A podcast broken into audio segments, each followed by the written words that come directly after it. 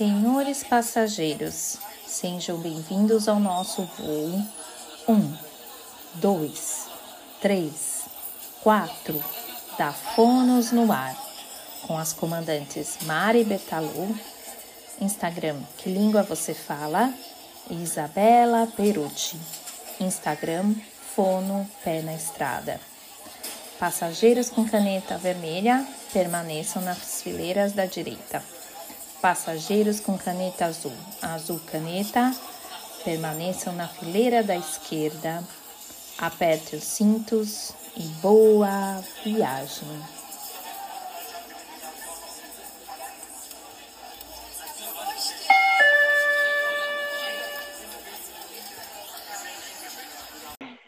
Vamos lá, então. Bem-vindos, senhores passageiros, depois de tanto tempo em terra, não é? Vamos para mais um. Hoje vamos falar sobre educação. E aí, este assunto que assola todos, principalmente quando a gente está fora do nosso lugar, que a gente conhece como funciona tudo muito bem. Na Suíça funciona diferente o sistema educacional, né, Isa? Sim, sim. É... Bem, a, a Suíça permite autonomia, né, de estado para estado, que na Suíça a gente chama de cantão, então os cantões têm autonomia, né, entre eles, e as cidades também têm autonomia para definir algumas coisas. Então, por exemplo, neste momento nós estamos com férias de esqui, férias de inverno, né? Só que a, as férias de inverno no meu cantão é diferente, por exemplo, do cantão de Zurich. E as férias de inverno é, da minha região, que é onde eu trabalho, também é diferente de outra região onde eu também trabalho, né? É, então, é, é, bem, é, é bem diferente. A gente tem a gente tem férias, períodos de férias diferentes, a gente tem um currículo diferente da parte alemã para a parte francesa, né? A parte alemã é, definiu agora um currículo chamado Currículo 21. As crianças fazem mais atividades na escola, menos em casa, né? As ah, tarefas é, progressivamente passarão a, as crianças progressivamente, né? Não dá pro, de um dia para o outro implantar isso, né?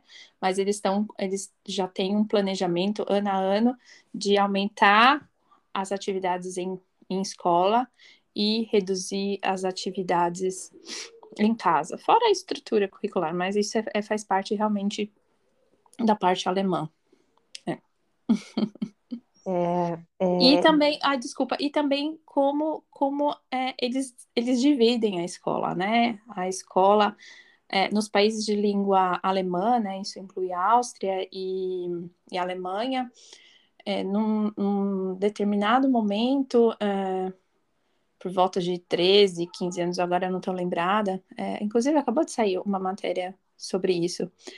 as crianças já, já passam por uma peneira, digamos assim, educacional, né? Então, por exemplo, nós que estamos na parte de língua alemã, é, eles pegam as notas, né, da criança ao longo dos anos em alemão ao longo dos anos, não, pegam, fazem uma prova, pegam as notas em alemão, as notas em matemática e direcionam os alunos para três faixas escolares, né? Uma é dos alunos de maior desempenho, outra também é de um bom desempenho, também é de um bom desempenho, mas é uma faixa intermediária e aí tem a faixa no nosso raciocínio inferior, no raciocínio deles faz parte, também precisam de pessoas que trabalhem é, em determinadas, é, determinadas funções, né? Então, o que eu quero dizer? Uns vão para a universidade, outros vão para os cursos técnicos, tecnológicos, e outros vão para é, trabalhos, como eu posso dizer? É, trabalhos é, práticos, né? São, são os trabalhos manuais, enfim não sei se eu consegui fazer entender, né? São os trabalhos. É, é, é, e isso é definido nessa, nessa, nessa, nessa prova aí, né? Nesse momento aí onde daí tem essas três essas três escalas que vamos dizer que, de fato, né, a sociedade precisa desses três tipos de profissionais, né? É. E você pode, na Mas... verdade, oscilar. Você pode oscilar. Pode, às vezes pode acontecer que, vamos supor, é, é eles chamam de Bezirksschule, que é, é o, né, é o máximo, o top. É o top. A Sekundarschule, que é o intermediário, que eu acho que é onde fica a maior gama de pessoas, uhum. e a, a Realschule, que é a, a, outra, a outra camada. E você pode, de repente, conseguir transitar entre elas, entendeu? É, Dependendo do seu desempenho, ainda tem essa chance. Eu acho que isso é importante da gente pensar, né? Que nada está escrito em, em, pedra, né? Quando você pode uhum. ter essa flexibilidade de, de se movimentar. Sim. E também não é uma coisa que é definida pela vida inteira, né, minha gente? Não, não. A gente está aqui para dizer que existem as, as possibilidades de recomeços, né? E sim, sim, sim. Mas eu acho Lá... que essa, essa preocupação da educação e as, e, e as classes eu nunca conversei com os suíços sobre isso, mas acho que para eles ok. Entendeu? Porque não há uma grande variação de salário também por causa disso. É. Ao contrário de nós, que a gente, a gente vê status acadêmicos, status acadêmico muito ligado a boa, excelente remuneração e status social, né? Enfim. Aliás, saiu um artigo também de jornal uns tempos atrás, o que é muito interessante. Alguns suíços preferem justamente não estar tá nesse, nesse, nesse lugar, nesse, lugar tão, é, vamos supor, ah, eu vou ser médico. Meu, ser médico significa que eu não vou passar o final de semana com a minha família, que eu vou dar plantão de horas. Então, assim, desculpa, eu não quero. Eu prefiro ter uma outra função que eu não vou, não vou ter uma diferença salarial tão grande e eu vou estar com a minha família, eu vou ter férias, eu não vou, não vou ficar mais de 12 horas no trabalho, final de semana, entendeu? Então ele já veio, na verdade, dessa maneira. É, e sabe o que você fez, me fez lembrar também? Acho que, hum. que talvez a gente tenha um preconceito mesmo com relação é, todas as faixas acadêmicas, né? Ou todos os tipos de trabalho. A gente valoriza uhum. determinados tipos de trabalho em detrimento de outro, né? Sim. Então, é, tá tudo bem de você pagar super caro por uma, com, uma consulta médica, mas não tá tudo bem de você pagar super caro por um quadro, né, para um artista, porque é um artista, né, não é um médico. Mas Sim. as duas coisas têm as suas funções e seus papéis, né, e as suas importâncias. A gente percebeu isso, porque eu acho que sem arte, nessa pandemia, minha gente, todo mundo estava o quê? Morto, surtado. É. Né? Olha, sabe uma, sobrevivência. Uma, uma coisa muito interessante que você falou, que é justamente sobre o pintor. Eu, lem é, eu lembro disso de uma aula de alemão que eu tive, é, e o quanto que, a, é, que eu já falei na, na minha rede social, o quanto que as línguas moldam o mundo, né? Para nós, em português, em alemão, pintor pode ser tanto pintor de parede, né, quanto um pintor de quadra. Seja um trabalho manual, seja um, um trabalho de arte. E que trabalho manual, né, o pintor que pinta uma casa também é uma arte, né? Que é de Sim. transformar um concreto, né, em algo que fica mais chegante. Exatamente. É. E eu tinha um colega inglês, e em alemão é a mesma coisa. Maler, Maler é, é, é o mesmo, é pintor. E inglês, não, não é? E o meu colega da Inglaterra, ele ficou inconformado. Como podem denominar ambos, ambas as funções, que segundo ele tinha também um status diferente, com o mesmo nome?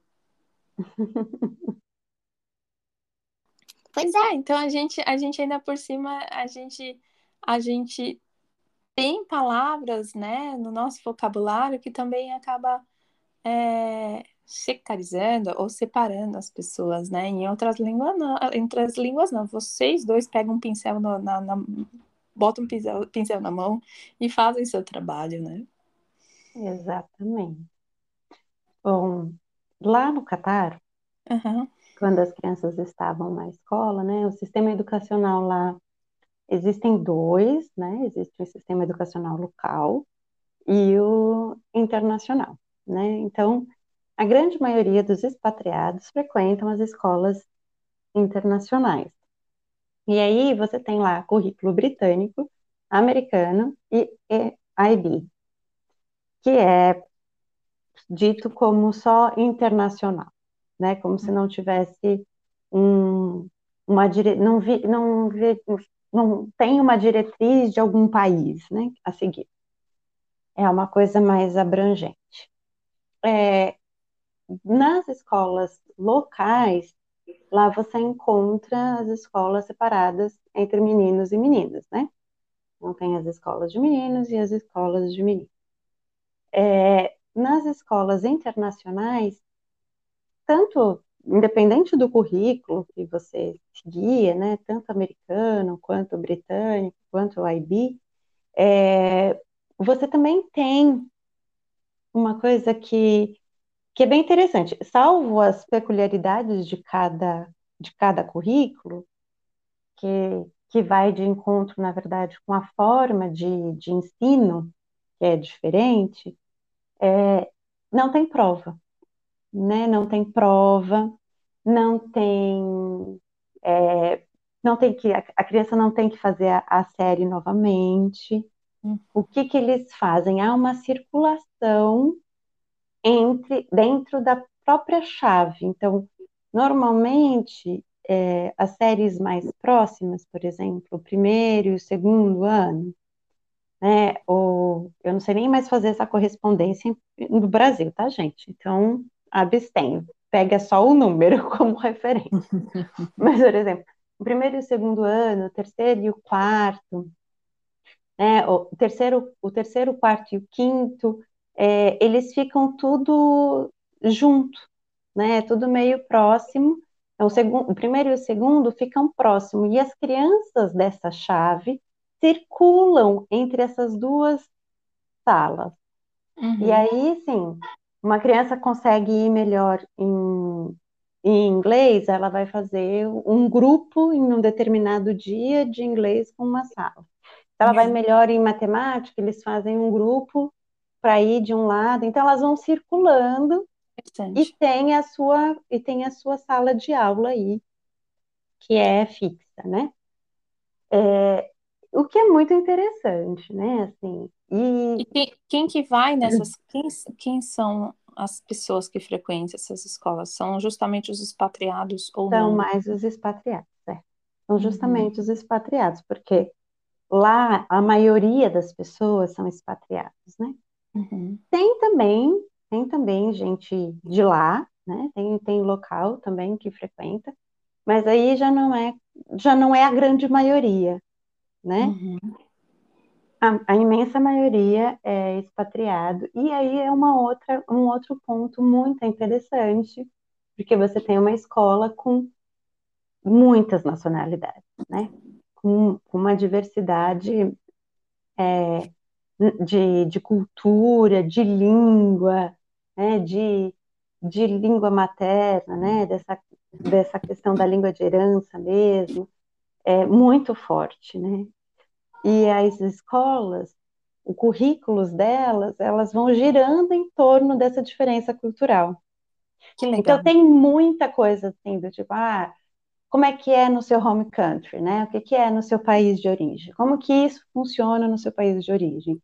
Qual, como, é uhum. que, como é que era a comida no seu país de origem? Como é que é, né, como que as coisas tem sempre esse retorno para o seu país de origem, né? Uhum. É, isso é muito, isso é, é, bem, é bem forte, bem forte lá. Apesar disso tudo, pergunta. Não, uma pergunta. Ele, e, em algum momento eles fazem uma classificação, um ranking, uma avaliação de todos os alunos, equiparando todos, não. seja o que está no currículo inglês, o currículo, este currículo, outro é francês, não era isso? Tem francês também. O francês, é, eu lembro. Eu percebi que você não falou, mas eu, lembro, eu lembrava que você já tinha falado que tinha É, é. Tá. Porque é, aqui na Suíça existem turmas mistas, primeiro e segundo ano, terceiro e quarto ano. Porém, é, é uma, em uma situação de necessidade e não por uma, uma filosofia ou um método de trabalho em si. E eu, enquanto mãe, eu acabo tendo preocupação, porque nessa situação, não estou falando no Catar, ok? Uhum. Porque, na verdade, eles fazem isso porque não tem uma quantidade grande de crianças na cidade para completar uma turma de primeiro ano, para completar uma turma de segundo ano. Então, eles juntam as duas turmas na mesma, na mesma sala e a professora toca dois anos junto. Junta. É essa situação, entendeu? E é, eu. E é assim, é, é, a grande maioria são são locais, né? São suíços, é, obviamente vai ter um estrangeiro ou outro, mas é, eu tenho meu, minha preocupação justamente com as crianças estrangeiras, entendeu? Porque eu não sei o quanto que justamente eles estão preocupados como é no país de cada um de vocês, né? Uhum. Numa educação que no final é, às vezes é um pouco higienista, né? é, que é, quer muito mais homogeneizar as turmas do que valorizar a heterogeneidade, entendeu? Entendi. É. É, é isso é. é bem é bem triste, né? E é bem preocupante, com certeza. Sim, Lá sim. no Catar isso não acontecia porque é um país de expatriados. Uhum. Né? E ali não tem também uma ideia de te tornar um pertencente daquele lugar. É, isso também. Então, assim, Pelo contrário. É, é exatamente, você é expatriado e fique bem ciente disso. Então, assim, é, um, é o outro lado da moeda, né? Não é o uhum. meio do caminho, é literalmente o oposto. Entendeu? É o fim da linha. É, o, é completamente o outro lado mesmo. Assim, uhum. Você não está aqui, você não vai ficar aqui pelo resto da sua vida. O seu tempo de estada aqui tem começo, meio e fim. E é isso, é bom você saber de onde você veio, porque provavelmente é para lá que você volta. Você não vai fazer parte daqui. Entendeu? Uhum. Então, assim, tem, tem isso. Porém, eu acho que para as crianças é, é interessante, porque você tem para onde ir você sabe de onde você veio, né? Acho que essa, uhum. essa coisa que a gente fica falando tanto, né, nas, nas nossas redes, dessa importância de, dessa história, né, desse, desse legado mesmo, eu acho que é interessante, porque isso vai, as escolas conseguem trabalhar muito bem com essa diferença cultural. Que bom. Né? Que bom. Lá, é, essa coisa da, da alternância das salas, é, não é uma mistura. Né? É, Sim, eu entendi pontos, que é outra coisa. É, uhum. São em pontos bem específicos. Por exemplo, é só nas aulas, é na aula de spelling de inglês e na uma aula específica de matemática.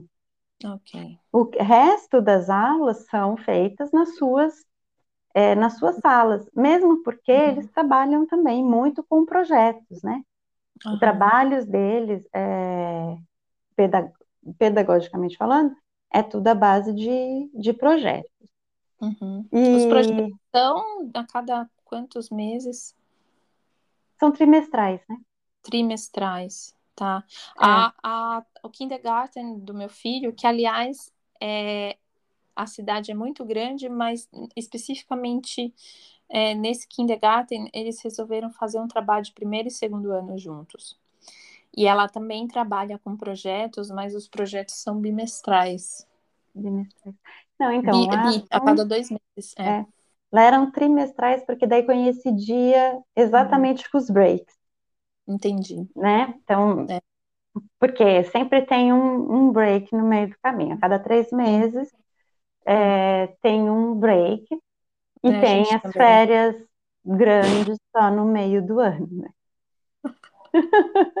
Tudo no bem? Brasil, a gente escuta a porta batendo, é o cachorro, é, é. Vizinho, é o vendedor do, do Nós não estamos gravando diretamente da Suíça, que também não são não. 10 horas da noite, tá todo mundo fazendo barulho. É, então, e, e tem tem disso, né? Assim, É, mas é bem, bem interessante mesmo, o jeito como eles conseguem lidar com essa diversidade, uhum. mesmo porque os professores são diversos também. Eles estão ali vindo de outros lugares. Legal. Né? Então, isso também é bem valorizado nas escolas.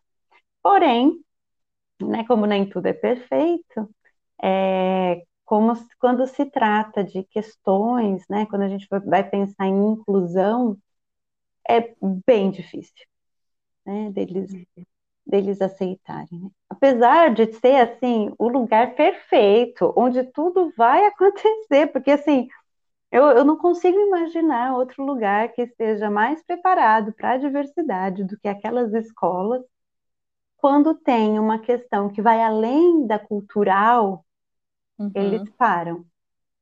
Né? Eles não sustentam. É, é uma pena. pena. Porque eles, eles só não sustentam, né? Era só isso que eles precisavam fazer. Era só, ah, tá bom, vamos sustentar essa, mais essa diversidade, né? Uhum. Mais uhum. essa diferença. Mas são pouquíssimas escolas lá que, que conseguem sustentar, né? E assim, incluir de verdade. Entendi. Abraçar, né, a, a causa da criança, né, e, e sustentar a estada dela ali. Como é que funciona a inclusão aí na Suíça? Lá, né? Ah, bem, tem, tem as, as mais diversas possibilidades, né? É, tem escolas especiais para crianças com deficiência X, né? Então, tem escola tem as escolas especiais. Então, por exemplo, na minha região tem uma escola especial muito grande para crianças é, com algum tipo de deficiência auditiva, né? E a criança pode completar todo o seu ciclo escolar lá dentro, até o ensino médio. E é com Libras aí?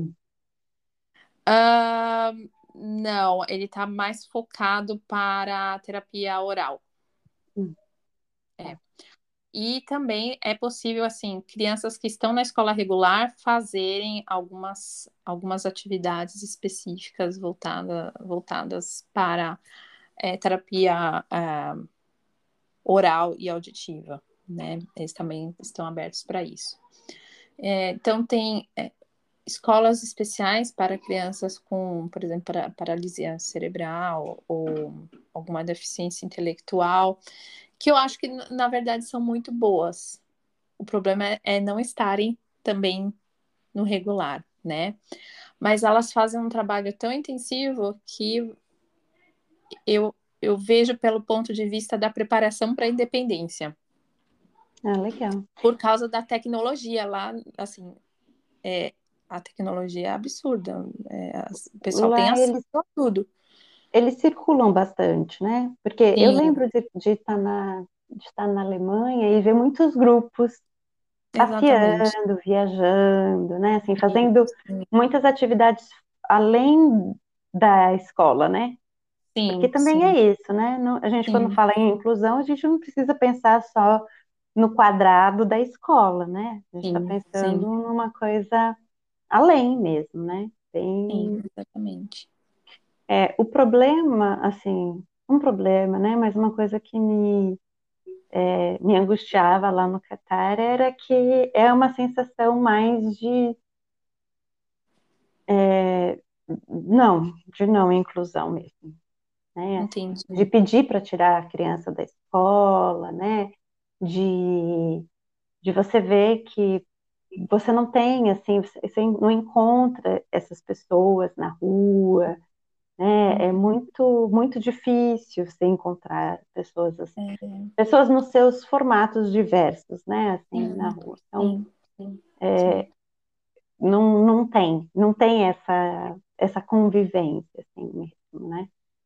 É, eu acho que, para mim, assim, é muito claro que as pessoas podem ter direito à educação, mas de uma maneira que eles achem que vai funcionar melhor e que eles têm condições de sustentar, entendeu? Então, é, a gente não vai, por exemplo, a gente não vai sustentar ter um aluno surdo aqui na escola regular, mas ele vai ter um lugar para ir, Entendi. sabe? É. Ou é, a gente não vai ter a condição de ter um aluno com paralisia cerebral grave ou com autismo aqui, mas teremos as, as escolas especiais onde há profissionais preparados para recebê-los e, e desenvolvê-los nas suas mais capacidades ou, ou habilidades. É, existem colégios internos, instituições internas para é, crianças e jovens com desajuste social, digamos assim, né, que tem algum, alguma questão comportamental, muitas vezes ligados a transtornos do comportamento. Conheço um, uma, um menino brasileiro nessa situação, então de segunda a sexta ele mora num, numa instituição, vai para uma escola específica, final de semana ele volta para casa. É bem difícil. Porém, a escola regular viu dessa maneira e em comum acordo com os pais, isso acaba acontecendo. Né? Esse garoto brasileiro, a mãe, os pais, é a mãe que é brasileira ou são os pais? Não, pai é brasileiro, a mãe é suíça. Ah, tá. Sim. Então é um menino com TDAH e também com transtorno positivo desafiador. A escola não dá conta, é a escola que tem dois, dois, duas classes juntas. É, a gente vê muitos professores ainda muito resistentes, muito quadrados, enfim. Então, assim, este não é o lugar para ele. Temos um outro lugar onde tem profissionais que estão preparados e que vão dar conta, e é isso aí. É, bem-vindos, primeiro mundo feio. É, isso aí, minha gente. É, é isso aí. Primeiro, não... primeiro, primeiro mundo, primeiro mundo é isso. A gente acha que, que essas. É. Que a gente, quando está no Brasil, né? A gente acha que tudo que é ruim que acontece lá só acontece lá, né? A gente acha que só uhum. acontece no Brasil. Ah, é. Que, só bomba, que é, só aqui. É, só. A gente acha que inclusão é difícil pra cacete na, na educação, mas só no Brasil. Porque o resto do mundo já tá fazendo. Ah, mas não é. tá, não, gente. Não tá. Tá todo mundo na mesma procurando ver como é que funciona e como se ajusta, né? Assim, as, é, coisas, né? Essa situação é, foi tema de uh, um trabalho que eu apresentei no CEPOL de Barcelona, que foi online, mas foi um, um estudo de caso, na verdade, deste menino que esteve conosco, né, na, na ABEC, e de um outro menino também que estava justamente nessa escola especial para, para uh, alunos com uh, alunos surdos, né? Ou alunos com deficiência auditiva. Cada comunidade tem a sua preferência na denominação, então eu vou, vou incluir as duas. É, e que o sistema escolar define e prefere que assim, não, aqui não. Vá para outro lugar. Porém, é. no final, sim, de fato, tem uma melhor assistência, mas por que essa assistência não vai para a escola regular? Também, né? Pois é. Né? né? Eu acho que é isso. Não é. existem resposta pronta e nem fáceis, né? Assim, quando sim. a gente pensa em inclusão. Sim, é, exatamente. Mas é, né, acho que daria para ter, pegar um pouquinho dos dois mundos né? Daria para ser assim, numa, no mundo ideal, a é. gente teria inclusão na escola regular e na sociedade, né? Essa criança não iria só para a escola regular, né? Eu sempre fico uhum. pensando assim nessas crianças que que estão na inclusão, né? Uhum. É, e que estão incluídas nas escolas regulares, né? Então, é, como é que é a vida social delas? Quem é que chama elas para a festa de aniversário, para a noite do pijama, né? E, e quanto que isso é difícil também, né? Tanto para para as pessoas que estão junto, né, por não por desconhecer, por não saber como é que como é que pode lidar, quanto para a própria família e para essa criança, né, de estar tá ali e ao mesmo tempo não pertencer, né? Então, é Sim. é um exercício bem difícil e tem que ser feito, assim, em todos os, em todos os lugares, né? Então, assim, eu, eu fico pensando que se tem essas crianças na escola e a gente encontra essas crianças, essas pessoas na rua, no shopping, na viagem, em todos uhum. os lugares, uhum. pronto. Essas coisas começam a deixar de ser é, tão diferentes, né? Assim, é... elas começam a entrar num, num lugar comum. Faz parte né? do sistema, né? É, num lugar.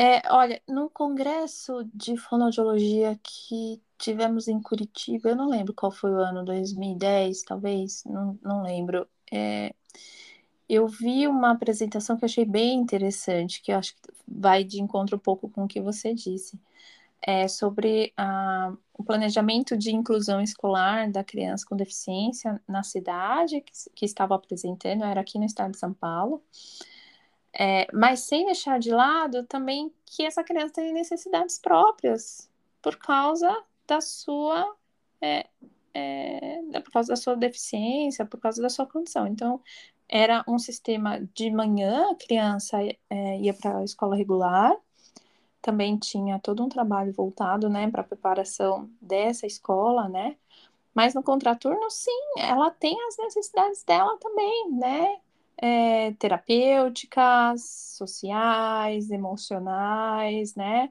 então, é, não sei se daria para dizer que seria uma escola especial, mas estar também com seus uhum. pares, é, também olharem para as suas necessidades específicas, né, na condição dessa criança. É, eram oficinas com fono e TO, eram oficinas com outras crianças, né, e que também é necessário. Não adianta a gente também falar, ah, a criança tem que estar incluída, mas na verdade ela vai estar ali naquele canto, né, Não. isolada. E isso me fez é, e isso me fez pensar uma outra coisa, né? O quanto que a gente fica aí preocupado, né, quando a gente pensa em inclusão, é, de correr, né? Vamos correr contra o tempo, né?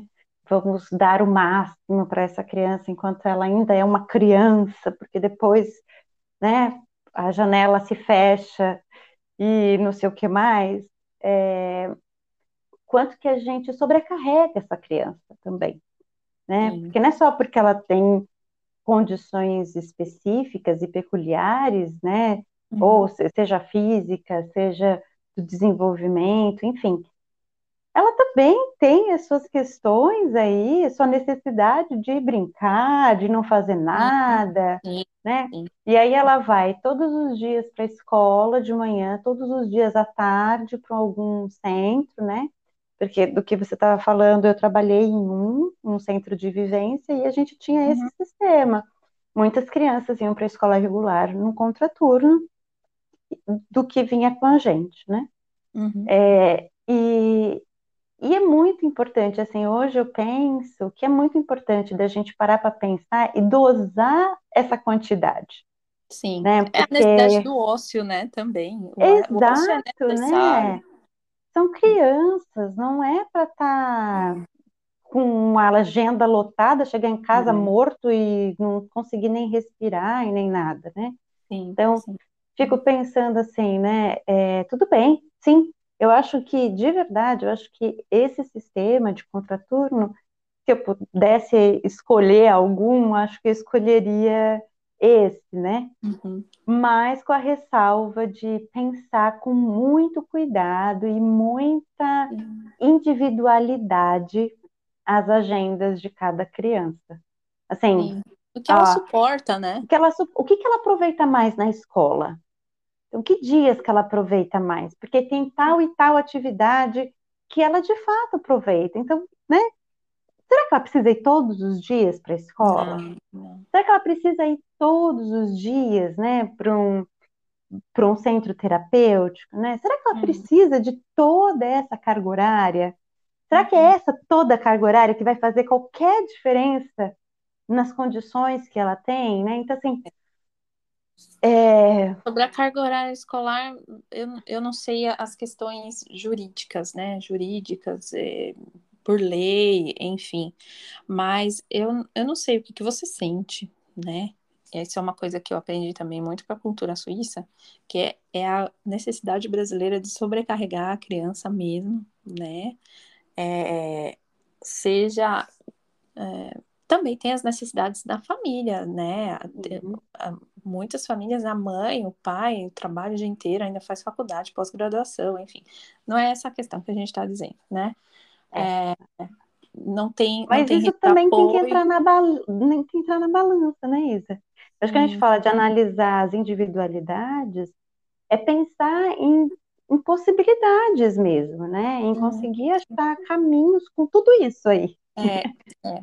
Algumas pessoas conseguem deixar com a avó, com a tia, é, com a vizinha, outras pessoas não, enfim. É. é, é isso, isso é uma questão que inclui sobrevivência, né? E, muitas famílias realmente, pai e mãe, precisam, precisam trabalhar.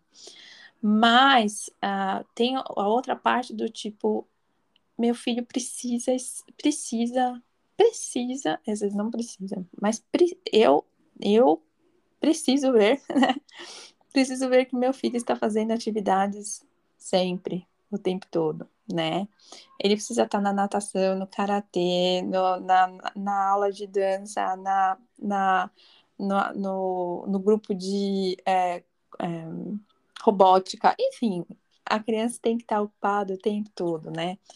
E isso é um choque muito grande quando as famílias vão para a Suíça, porque é, a carga horária na escola é pequena, né? Meu filho fica assim das 8 às 11h40 da manhã, né? No kindergarten. E aí vai para casa almoçar e aí, né? Bem, o que fazer à tarde? Tem o ócio, que eu acho importante, e que ele cria muito. Ele ama ficar criando jogos e, e inventar as coisas dele. Ele, ele tem os Legos que ele gosta de montar mas a, a gente também tem os momentos para a gente sair, e agora estamos numa cidade nova, conhecer o que tem nela e que, o que tem no entorno, mas eu já escutei angústias de algumas famílias assim, nossa, que absurdo esse sistema, porque é, eu queria que meu, meu filho ficasse até as quatro horas da tarde na escola, né? Sem, sem voltar para casa para almoçar, né? Ininterruptamente fora. E isso vem de uma, de um, realmente de um, uh, uma herança que nós temos, né, no Brasil, principalmente de determinadas é, faixas sociais, de que sim, a criança tem que fazer mil cursos, né, mil cursos, mil atividades. E, Essa necessidade e... de pensar do futuro, né? É, é. Custe o que custar do presente. Sim, sim, porque quando ele tiver 18 anos, ela tiver 18 anos, ela vai, ela vai ser pianista, bailarina e, e enfim, a melhor universidade do país, fazendo medicina. É, então, né? E essa pobre dessa criança que, sei lá, né? Queria apenas subir numa árvore não, não conseguiu, né? Exatamente. É, eu acho que tem, sim. Eu sinto bastante isso também, Isa, mas acho que não é exclusividade da comunidade brasileira. Uhum. É, lá na escola. Ah, não, tem vários outros, tem vários é, Eu acho que aqui, por exemplo, é, na Itália tem também, a comunidade uhum. espanhola uhum. tem também, uhum. é, a francesa tem também, né? Então, assim, Claro, estou falando do recorte das pessoas que eu encontrei numa escola internacional, uhum. onde tinha uma abertura maior para as crianças, ou seja, pouca escrita no papel, é, muita atividade corporal, muita uhum. preparação de coisas. Então, as crianças tinham que fazer, sei lá, estavam aprendendo sobre tipos de, de teatro. E as crianças fizeram de roteiro a cenário, né? E a gente está falando aqui de crianças de sete anos, né?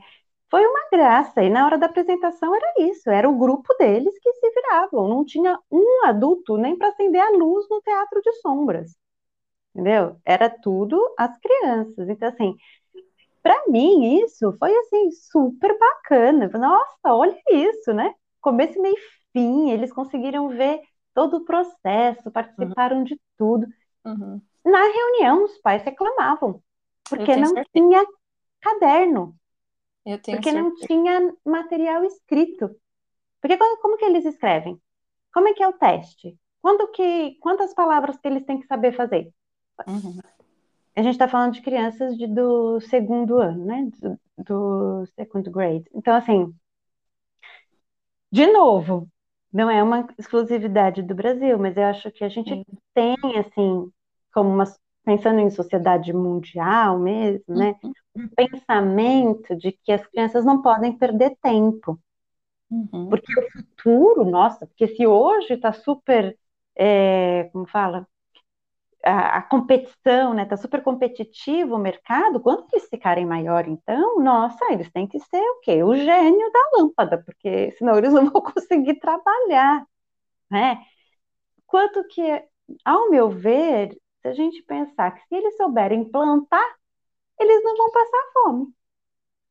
Né? Então, assim, não sei. É, não precisa ser tão assim, né? Mas eu acho, eu acho que tem uma e foram questão felizes. É, isso, e foram felizes, né?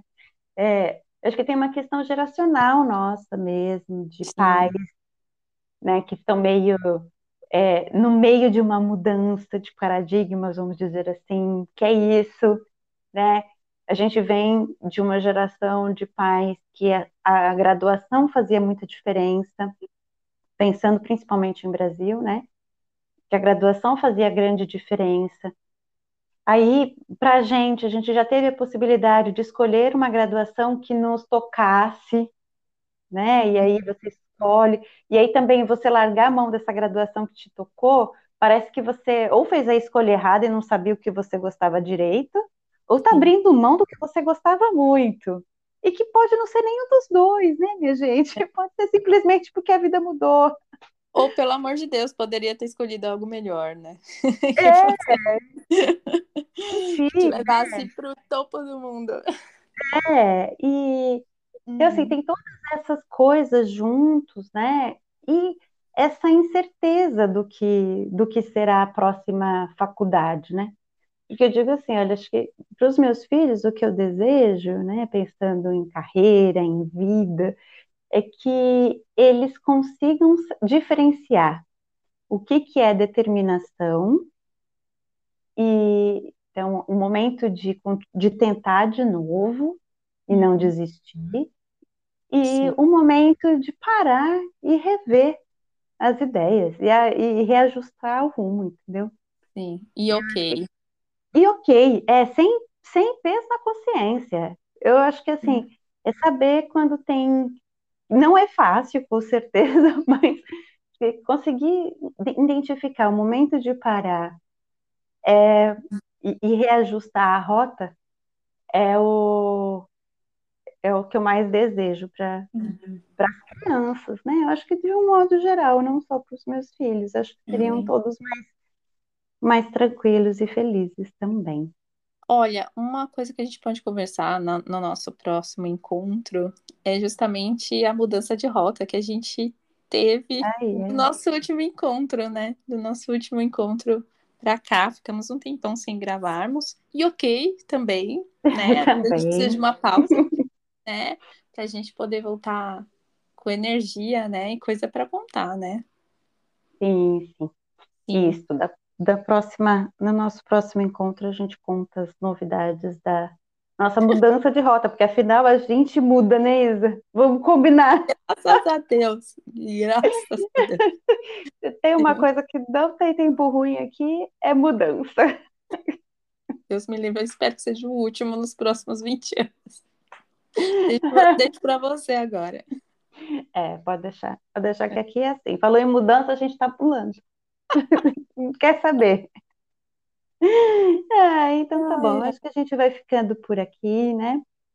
É, uhum. falamos desse assunto educação. Eu acho que as pessoas ficam sempre uhum. fantasiando mil coisas de como é a educação lá fora, fica achando também que a educação no Brasil não é, é boa. Acha que vai pulando tablet, computador. É só você tocar numa parede e vai vir assim. É. um professor virtual. Só que não, minha gente, não é assim, viu? A educação no Brasil é boa, sim, tem as suas questões, Sim. E mas quantas famílias, por, por questões locais, eu, na Suíça isso acontece, por questões educacionais locais, optam por voltar para o Brasil. Sim, isso acontece. Eu vou deixar a Suíça, porque se meu filho estiver no Brasil, ele estará melhor assistido pois nas é, condições. Uhum. pois é, a gente só não dá esse valor, né? Eu acho que a Sim, gente tem muito mesmo, achando que no Brasil nada funciona, e não é bem assim. Temos profissionais maravilhosos em todos os lugares, sim. e sim, nosso sistema de educação é bom e tem muita gente boa pensando sobre e refletindo para dar o melhor aí para as crianças. Bem, Então, nos tá vemos no próximo encontro. Pois é, obrigado por ficarem com a gente até ah, o final e até mais. Tchau. Até mais. Tchau, tchau.